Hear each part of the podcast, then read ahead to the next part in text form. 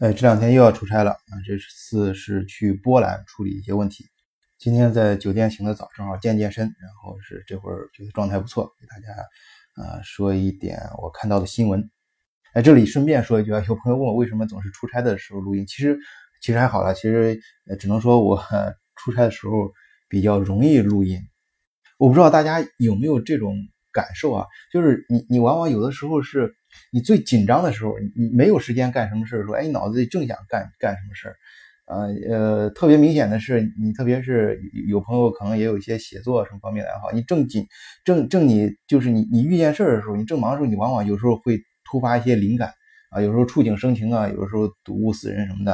呃。呃，你越没有时间写的时候，就是脑子里越越会迸发一些灵感，你越想去写，有这个创作冲动啊，你总是想着，哎，闲下来我把这个东西好好写一写。可是等你当你真的闲下来的时候，哎，你你就你可能就没有时间去，或者就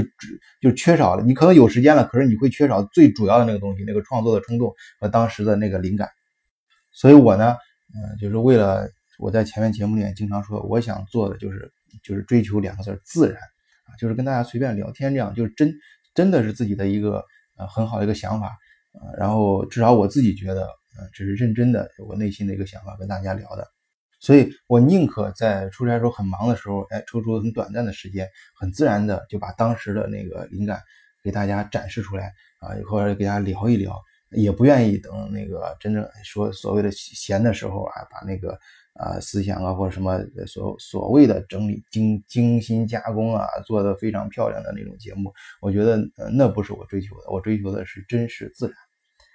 所以今天呢，呃，我主要是在柏林呢看，嗯，这是去波兰的途中啊，呃，今天早上正好呃在柏林附近，昨天过的夜，然后今天早上起来之后，我看到一则新闻，其实严格上说应该是一个旧闻啊，就是前段时间啊，有有一条难民船。啊，在那个地中海上飘飘，然后呢，首先呢是，嗯，这个意大利和马耳他政府拒绝，嗯，这个难民船停靠，然后后来呢飘到西班牙，西班牙算是接收了。前面意大利和马耳他的生，嗯，这个行为在欧盟内部遭到了很大的谴责啊。那么这事跟柏林有啥关系呢？首先啊，这个难民船叫生命线号。啊，它是隶属于德国的非政府组织“生命线任务”，它的主要活动范围就是在呃呃地中海啊靠北非沿岸这块。因为近些年啊，大家可能也就是比较清楚欧洲难民情况，呃难民这个来源的朋友肯定知道，有有北非啊地带这块，非洲北部这边啊，就日子过得不好了，什么想去欧洲淘金的啊，这是一个那个欧洲呃欧洲的难民的一个重要来源。于是呢，像生命信号类似这样的组织呢，应运而生啊，在活动范围就在这一带啊。这次呢，这个救援船呢遭到了几个国家拒绝，最后呢，就是意大利啊，不是呃西呃，最后这个西班牙，西班牙在巴伦西亚港啊，总算是接收了这批难民，平息了基本上吧，平息了欧盟的这次风波。但大家知道啊，西班牙在整个欧盟中经济算是比较差的，我们那时候有时候戏称嘛，那个笨猪四国。Pix 啊，其中那个 S 指的就是西班牙。作为现在欧洲的啊这个武林盟主吧，算是这个老大哥，这个德国呢，自然看这个小兄弟这么给力，那得出点儿呃真金白银不是？这个所以说这个嗯柏林呢就宣布啊，他愿意接受这个生命线号上的二百三十多个难民。这个近两年啊，这个德国关于难民这件事儿，那是真是。饱受各方面的争议啊，甚至是呃呃对默克尔的这个辱骂和骂默克尔是个笨蛋，呃，特别是大家确实也看到难民引起的种种社会问题。这里啊，我觉得大家要分清楚两个问题啊，一是穆斯林问题，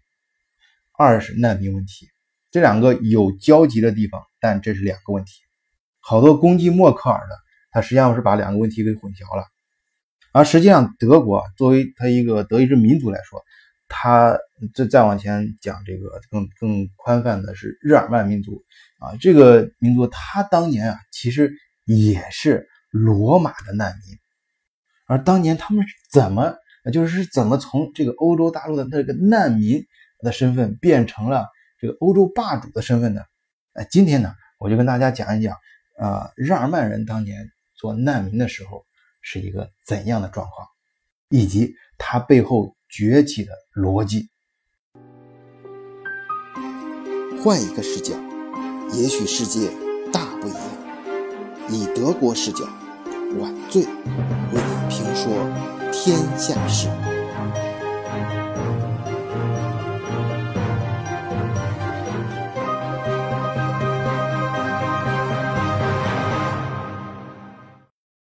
说到当年的罗马军团啊。啊，网上还有就是大家平时聊天的时候，有一个很有意思的话题，就是大家会比较到底是他那个罗马军团，还是和罗马军团当时同时代的咱们的那个大汉啊，当年汉朝的这个他们的军队，这两者之间哪个更厉害？那一般咱们的朋友肯定会说，那当年那肯定是咱们这个。呃，汉武大帝啊，那军队啊，要说就呃，犯我强悍者，虽远必诛。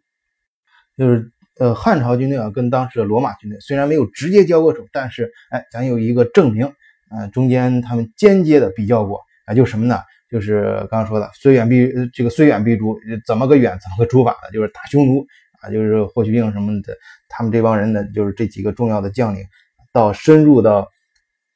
匈奴老巢去，一直打的这个啊，匈奴啊，呃，就就逃嘛，往他们就是从这汉朝是从呃东边打过去，他就只能往西逃，哎，逃逃逃逃到欧洲啊，就是一直跑到欧洲，到欧洲了之后，哇天呀，虽然他打不过汉朝军，但是打欧洲的当时那些人啊，那是简直跟切白菜一样，而且。呃，他们这个战斗风格非常野蛮，就是不接受投降啊！你整个村落接受投降，我我到你个村落就是呃抢光，然后是杀光。那在当时那个匈奴人的野蛮的形象啊，首先他跟他好像是从呃从那个呃就是很神秘的东方过来的，长相跟那个当时的欧洲人就不一样，所以在他那欧洲当时欧洲人心目中那就是魔鬼的形象的代言啊！呃，当时的呃这个。北方的各种蛮族啊，包括这罗马军团什么的，都不是他们的对手。这个今天啊，对于历史学家来说啊，我们呃就是没有明确、非常明确证据证明，这个当时突然出现在呃这个欧洲大陆上的这支匈奴军队和这个这个种族，呃是是是不是就是汉朝 当时打的那帮匈奴迁徙过来的？这个之间其实这是大家推断出来的啊，也是一种说法。呃，和假设它并没有什么真正站得住脚的这种呃历史证据，而这支匈奴力量当时出现的也非常的突然啊，在欧洲历史上呢消失的也非常突然。那有人说可能他这个匈奴就是他们的后裔啊，当时就形成了现在的匈匈牙利啊，这个只是一种捕风捉影的说法啊，并没有实际的证据。也不被这个现在官方的这主流的历史学家所认可，只是一种说法而已。但是啊，当时的历史有些历史事件是有证据，就是当时打这个把呃这个当时呃就是就被让让这个罗马人非常头疼的日耳曼人啊和日耳曼各个这个野蛮部落，确实把他们打的真惨啊，他们打的他们就是必须是。嗯，他们那个匈奴这突然出现这支匈奴人呢，就是往从从东往西打嘛，然后他们就从西往东逃，然后那边也基本上从南从东往西，同时也是从北往南，然后是这帮那个呃日耳曼人呢就往南逃，那确实打不过人家，这帮他关键人家也不接受投降，你说你打不过我投降啊，我臣服你还不行，不行啊，这帮匈奴人就是你你投降也不行，我就是一定要杀光抢光。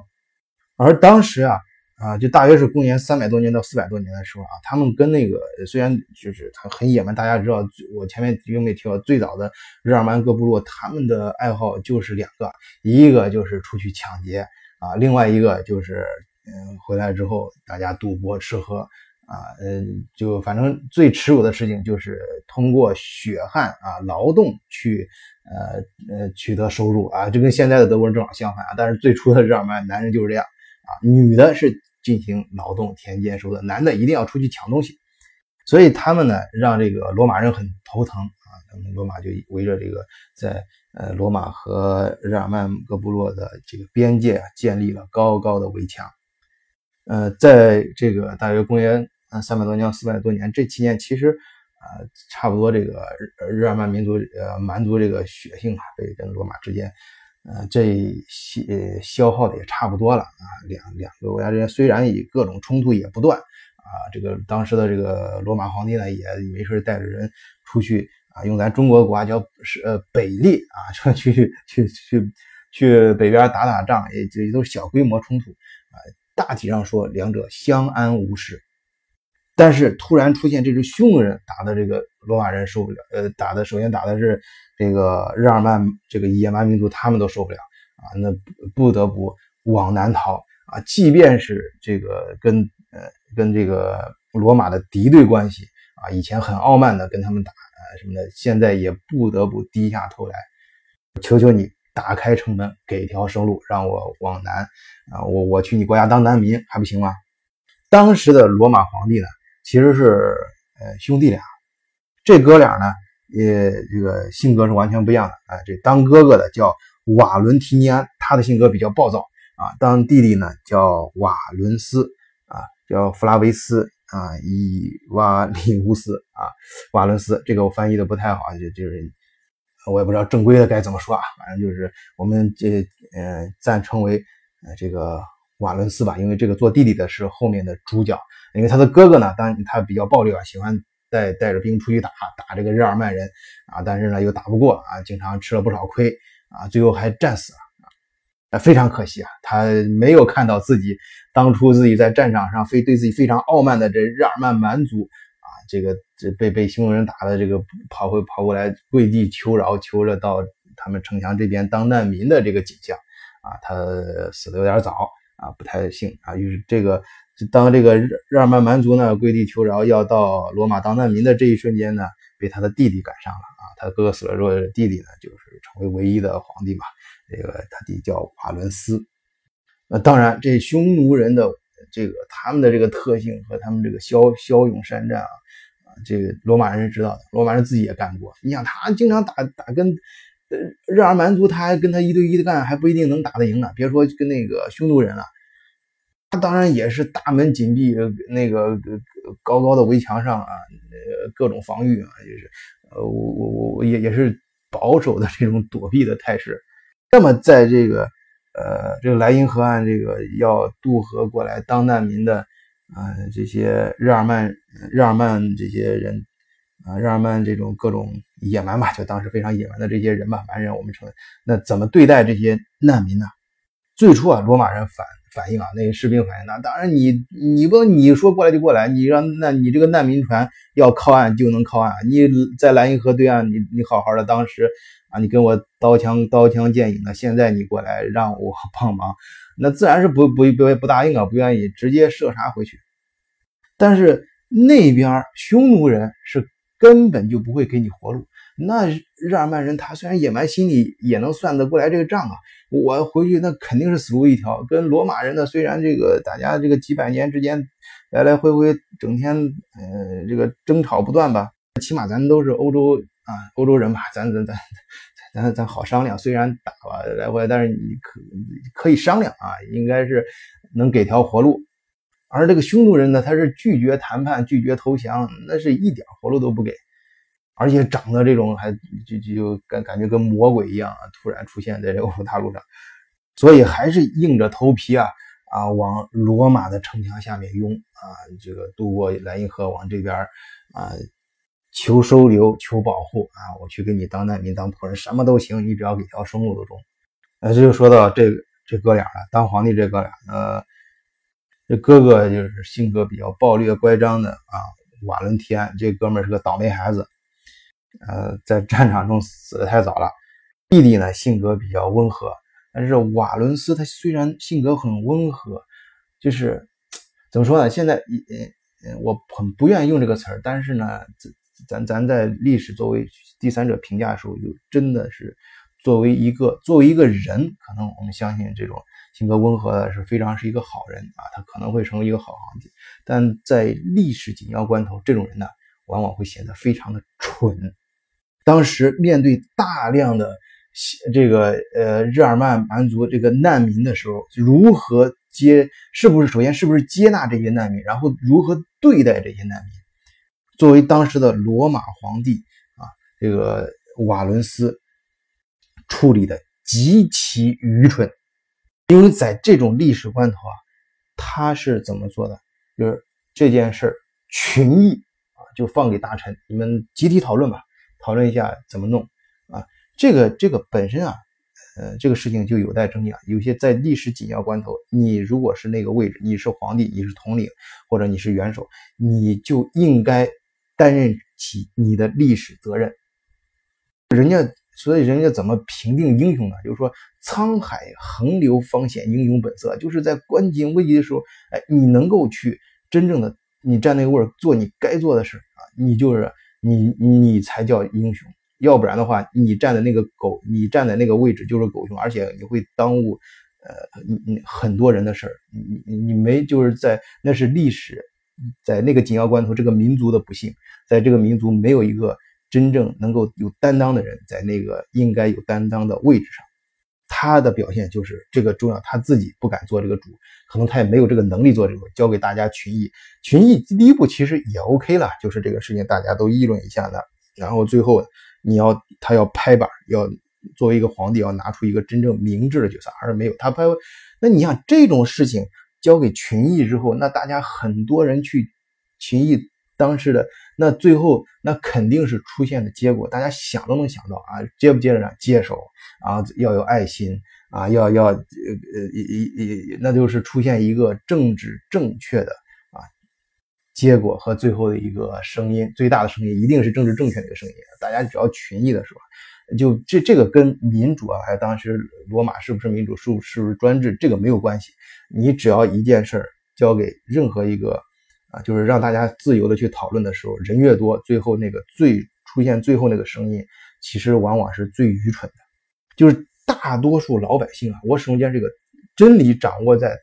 啊，就是老百姓大众手中。这句话不错，但是你真正遇到在过紧要关头的时候。特别在复杂局面的时候，大多数人是愚蠢的，大多数人的意见是正，都会选择政治正确的，但是往往是不解决问题的。而其实真理在很多时候都掌握在少数人手里。所以当时那对待这批这个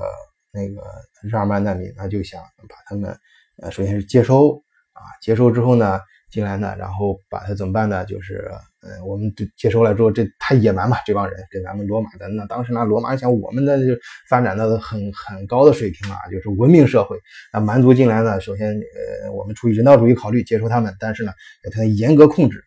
啊，把他们集中在一个地方，然后去开垦这些荒蛮的土地。然后呢，为了进一步控制他们呢，还把他们的子女，哎哎弄弄过来，到到。呃，也当人质啊，去去给这个，再到这个呃各个可以分发到各个呃这个我们王公贵族的家里面当奴仆，同时呢，也是作为人质来牵制和控制那在他们的老天们、老天老妈们，就就是在荒蛮之地呃集中在那儿帮我们开垦土地的这些呃日耳曼蛮族，这是一个当时基本上没有悬念的一个结果。而且是一个极为愚蠢的结果，这会造成什么呢？首先，在被在荒蛮之地的那些人，你想去监督他们的那些呃罗马士兵啊什么，那都是那肯定是欺诈、压榨什么这种，把他们当牛当马的用。那他自然他，而且他们会集中在一起。你当时说收留了是给条活路，但是你这样对待人家，人家肯定是会会非常的这个呃这个呃不满的。当然，你可能刚开始可能我忍，但是你一一再的击杀，一再的，你时间长了耗不，这时间对人的这个伤害很大。你时间长了一直这样对待人家，肯定那有一天是要造反的。那再加上你，你把人家的儿子。啊，人家子女过去也是做牛做马给你当奴隶，那肯定受不了。那作为他们的子女在那儿，我亲爹亲娘在那儿给你当奴隶，我也在这儿给你当，那他那他肯定是一旦这种他有机会反抗的时候，那他不造反他干嘛？他不造反就不正常了。所以后来的历史就看到了，就是这帮人他们呃本身再加上就匈奴人消失之后，外面还有一些很多呃日耳曼蛮族，他们就是墙墙内墙外结合起来，再加上在罗马。地盘内部的他们的子女，呃，在在这个当时的罗马这个各个政治中心啊，这些贵族家庭里面的这些子女跟他们的爹妈再结合起来，这三方势力结合起来，那很快就如秋风扫落叶啊，这种势不可挡的这种局势就把呃整个罗马帝国给推翻了。罗马帝国啊，也就变成了一片废墟。在这片废墟上，后呃法兰克王国呀，什么西班牙呀，再到后来法兰克分裂成啊意大利、法国、德国等等，就是后来的历史，大家可能也都知道了。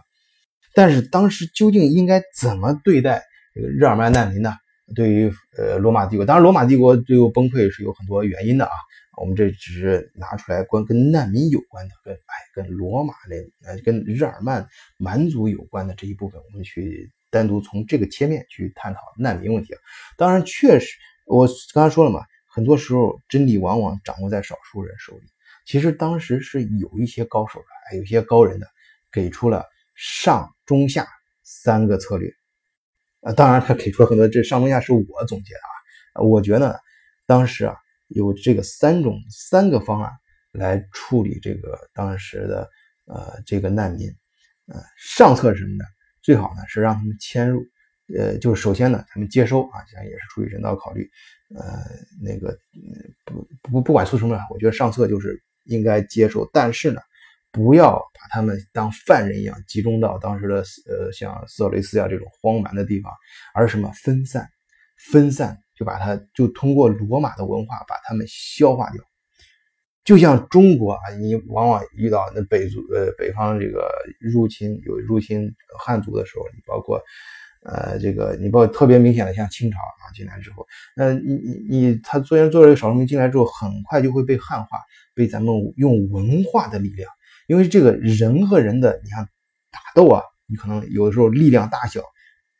一分钟之内就能见分晓。啊，你的国家跟国家的这种斗争啊，这种决斗啊，这种靠战略层面的，这种可能要十年、几十年见分晓，而这种上百年的、更长时间，而也是更强大的这种这种较量，实际是文化的较量啊。因为罗马毕竟他当时他先进是体现在他的文化和他的国家的这种思想上，他让难民进来之后，他把他打散，然后用他的文化去包容、去吸纳这些难民。而不是把他们啊集中圈养起来，像狗一样，像养狗一样啊圈起来对待，更不是这种人为的把他们这个日耳曼人这个文化割离开来，跟他们的这个割离开来。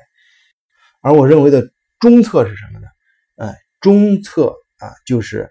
立即出兵相救啊，而且呢出就出主动打出去，跟这个割当时的这个难民日耳曼人把他们在武装起，本身人家自己都武装。跟这个日耳曼民民族建立同盟，跟他们一块儿去打这个当时的匈奴人，这样呢可以在这个战斗中争取到主动权，而且这还有个什么好处呢？叫做主动出击，御敌于国门之外啊，就类似于像二战中的美国啊，主动出击打在别人的地盘上打，哎，别别在自己国家地盘上，别把战争这种冲突引到自己国家，而且打赢了之后呢？那分分地盘、划分势力的时候啊，你那自然也会在别人的土地上啊，在自己自己的土地之外，又另外会得到一些不少的利益，这叫御敌于国门之外的智智慧啊，这个是我认为的中策。下策呢啊，就是就是下下策，实在不行怎么办？忍住啊，那你就是就比较残忍了，这个不不推崇啊。下下策就是你要就是看，因为日耳曼民族呢，他。你把长城这这边你的墙呢修好了，不不接受这个难民，就说我完全不接受这个难民，也不会出去帮你，就做事啊。他跟这个当时日耳曼人跟这个匈奴人较量，彼此消耗，最后在在在这个消耗过后呢，双方消耗之后再坐收渔翁。好，我们说了这个历史上这个难民，说这么多。其实最主要还是想回来说德国现在难民政策，这是很多一些朋友啊最近在谈到说这个默克尔啊，哎呀太傻。我先不怎我先怎么说呢？就是说，嗯，首先我先再次说明，穆斯林问题就是这个种族的融合和这个穆斯林种族在德国在甚至尤其是在法国什么这些国家，跟在欧洲大陆上跟这个嗯基督教他们的文化的融合相互的冲突，这是一个。啊，文化冲突的问题，呃，这和难民问题这是两个问题。就单纯的从难民问题来说，我去个人觉得德国的处理其实啊是非常智慧的。首先啊，在你像我居住的汉堡这个城市，它在汉堡呢，呃，我们有一个富人区啊，那个布兰克尼兹啊，在汉堡的，如果有听友在汉堡的话，肯定知道这地方。他当时的就是布兰克尼兹那个人，他传统的呃，就是汉堡传统的几个富人区之一吧，就是最有名的一个富人区。他们就是说，啊，你我出钱可以啊，你这个接收难民怎么怎么，但是不要在我们区建难民营啊。但是呢，后来这个政府说不行。啊，你你你出钱那钱我们政府可以出，一定要在你们建。为啥？即使这样的区也也就是也很难幸免，就是他一定要把难民分散开。啊，嗯，我德国去吸纳这些难民，而难民我不会把它集中在某一个地方，而是分散开，分散在各个的地方，而且让这些难民的子女呢。去上当地的小学，跟我们德国人的小学，跟跟这个当地德国人的小学呢，小学呃呃呃孩子们呢是一块儿上同一所学校，在班里呢把它融化啊，就把这个文化呢呃融合。但是不是真的能融合，或者融合中会产生哪些问题，那是另外一个问题。第一步，就难民来说，这是非常智慧的啊，把它分散。即使你你的富人区，你所谓的什么在那个怎么保守区也不行，我政府强制的在。分散各个点建难民营，那个布兰克尼的后代据说是在那儿建了一个小难民营，那周围方圆啊很大一片马的富人，再好的宅子什么也都搬走了。但是这个政策本身是没有问题的，而实际上呢，还有一个啊为啥文化这个力量对就对难民来说，我们今天不讨论这个穆斯林问题啊，就说难民问题，就文化来说，德国的文化其实是非常强势的。难民啊，我我再给大家讲一个真事啊，就是一个朋友在，呃，他呃跟德国人一块儿做关于难民的工作，他们呃他在柏林附近啊有一个难民营，就是最最就是大前年吧，接收的时候有二十万人，但是隔隔了翻过年之后呢，短短就是大约半年时间吧，就就变得只剩下三万，那那十几万人跑哪去了？不知道，反正那后来跟说的时候，那个德国人就是微微一笑，就是。就是反正不管他去哪了，肯定没在德国。为什么呢？好多就是北非这些难民啊，好多还有其他的难民，他们到德国其实是受不了，呃，其实是不舒服的啊。虽然德国这个生活上没有问题，照顾他生活，给他吃，给他穿，给他住，甚至免费的医疗，还每个月发零花钱。但是呢，他们毕竟是人呐，他们他他他这个首先是语言上。完全不同，德语是完全不同的。他们很多人是北非的那边是讲法语，就是法国为什么就是难民问题格外严重啊？这个穆斯林的也会多。然后那个呃还有一些呃叙利亚什么他们逃过来的，所谓他其实他们在当地有的是就是社会中层或者上层的一些人，就很有素养的，但是他们会讲英语，往往都不会讲德语啊。就是首先语言上啊，他们在德国待的是很不舒服的，他们就会当往法国、往英国这些国家跑。第二个是这个社社会，呃，这个呃文化啊，包括这个德国社会制度啊，是跟他们格格不相、格格格格不入的。好多难民他们想过来，想带着淘金的思想啊，就是说你德国你各种救助政策嘛。他我我们见过，就是那种他到银行，我要贷款啊，我去中国进货，我在欧洲卖，我要自力更生，我在做生意，但是你政府要给我就政府不给，对不起，不给。为什么你没有这个相应的抵押？因为德国的，比如说德国的这个金融体系啊非常严格，德国的所谓投资银行跟银行差不多啊，就是其实德国没有真正意义上的投资银行，好多真正愿意投钱那种风险投资的都是外国资本啊，老外啊到德国来投资，德国本地资本强势是很保守的，而且他们这社会各个方面啊体系都非常完善。你想真正融，作为一个难民想融入这个社会，真正的就是作为这种嗯，就是从进入他这个体系啊。跟他原有的这种文化、原有的这种教育是格格不入的，所以待在这儿也很不舒服啊。就你的英呃法国跟英英美那边英语国家地带就好好很多，而且那边他们的兄弟也多，